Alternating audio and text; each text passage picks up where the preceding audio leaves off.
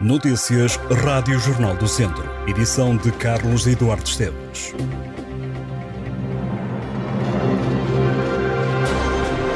Depois da tempestade vem a bonança após um fim de semana de constantes avisos por causa do estado do tempo.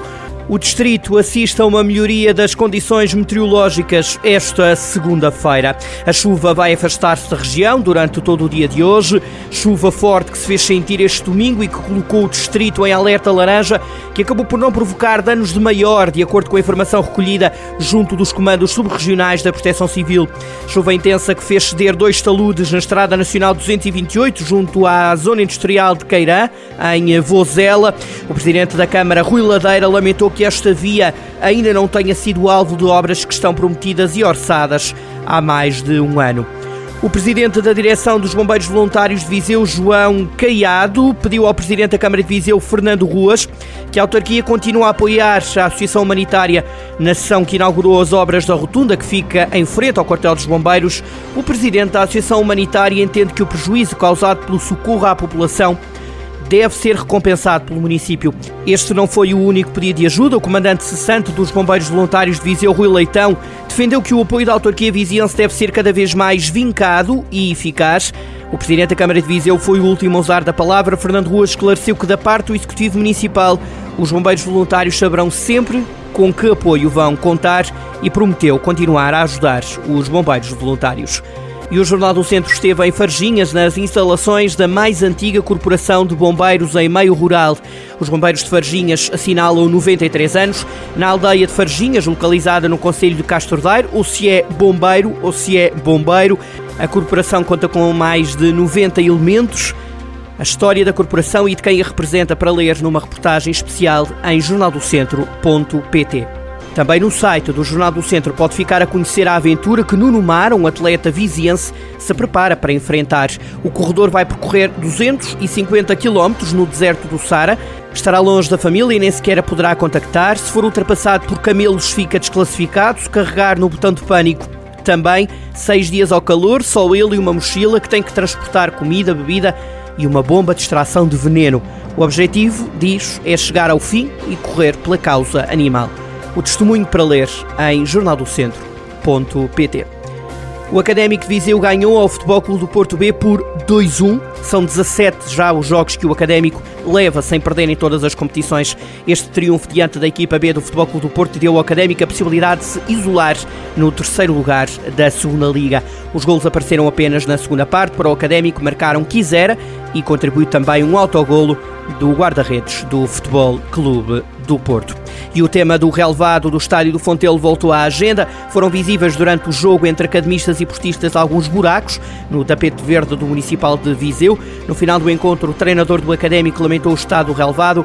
Disse Jorge Costa que a relva do Fontelo representa um perigo para a saúde dos jogadores, não apenas os do Académico, mas também os adversários.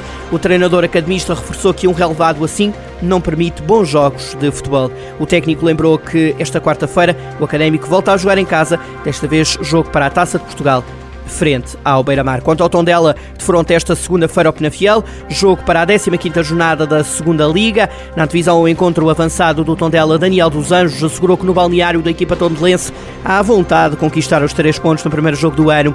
Em declarações à comunicação do clube, Daniel dos Anjos garantiu estar com fome de golo e pede o apoio dos adeptos. Jogo com início marcado para as 8 e um quarto da noite desta segunda-feira em Tondela.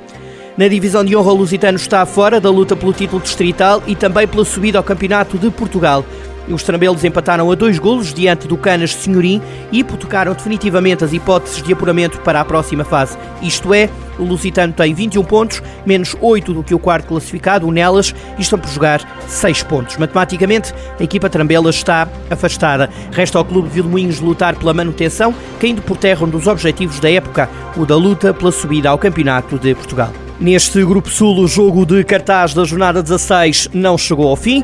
Ao intervalo, Mangualde e Penalva do Castelo empatavam a zero. Por causa do mau tempo, não retomou a segunda parte. Os segundos 45 minutos vão ser jogados no dia 22 de janeiro, às 3 da tarde.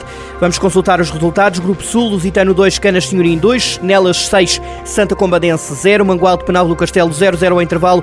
Segundos 45 minutos para jogar mais tarde. Molelos 1, Oliveira de Frades 1 e Voselenses 4, Roriz 2. A Norte, o Pereira garantiu a passagem à luta pelo título, vitória diante do Carvalhais por 2-1, que se revelou fundamental para seguir na luta pela conquista do campeonato. Destaque para as vitórias de Sinfãs e de Lamelas. Vamos conferir os resultados. Lamelas 5, Lamego 1, Sátão 1, Mimenta da Beira 1, Piens 4, Ferreira Daves 2, Sinfãs 2, Paivense 0 e Carvalhais 1. Nespereira 2. No Campeonato de Portugal, a chuva forte fez adiar o encontro entre o Castro Daires e o Lessa. Na mesma série, a B, o Rezende perdeu diante do Salgueiros por 3-1. Apesar do desaire, o Rezende marcou o primeiro golo por Lourenço, de grande penalidade, logo aos 11 minutos do jogo. A derrota deixa o Rezende em penúltimo lugar do campeonato com 10 pontos. O Clube do Norte do Distrito tem já 8 pontos de desvantagem para a primeira equipa acima da linha de água. Na Série C, o Mortágua é o clube imediatamente acima da linha de água. A equipa de Rui Gomes soma 21 pontos e o 21 ponto foi conquistado na tarde de ontem, domingo, na visita ao Pedro Pinheiro. Bernardo Lourenço, logo aos 8 minutos, e Xavi aos 19 da primeira parte, fizeram os golos do Mortágua, que tem mais dois pontos do que a primeira equipa abaixo da linha de água.